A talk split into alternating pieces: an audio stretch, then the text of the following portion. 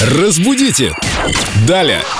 У нас в гостях, а точнее сказать уже не в гостях, а как дома, прелестная Виктория Полякова, наш культуролог, знаток русского языка. И мне тут вспомнилась такая песенка. Что ж ты, Сенечка, не весел, что ж ты э, носик свой повесил.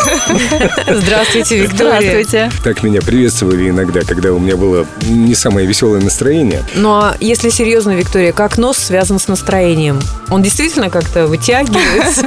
Если ты любознательный, например, с какими-то качествами, можно это Я боюсь, связывать? это распространяется только на Буратино, разве что. А как там по-настоящему это выражение звучит? Выражение звучит «повесить нос». Там, в принципе, наверное, можно любое имя подставить туда, но происходит оно из музыкальной среды. Вы нам что-то споете?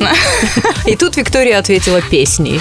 Во время игры на скрипке музыкант поддерживает инструмент подбородком. И так получается, что он склоняет голову, и его нос находится внизу. Он словно грустит и понуро выглядит. Теперь я понимаю, какая связь между вот этим понурым носом музыканта и плохим настроением, когда о ком-то говорят, что он нос повесил. Да, да, именно так. Мы и не знали, что музыканты могут формулировать фразеологизмы или идиомы.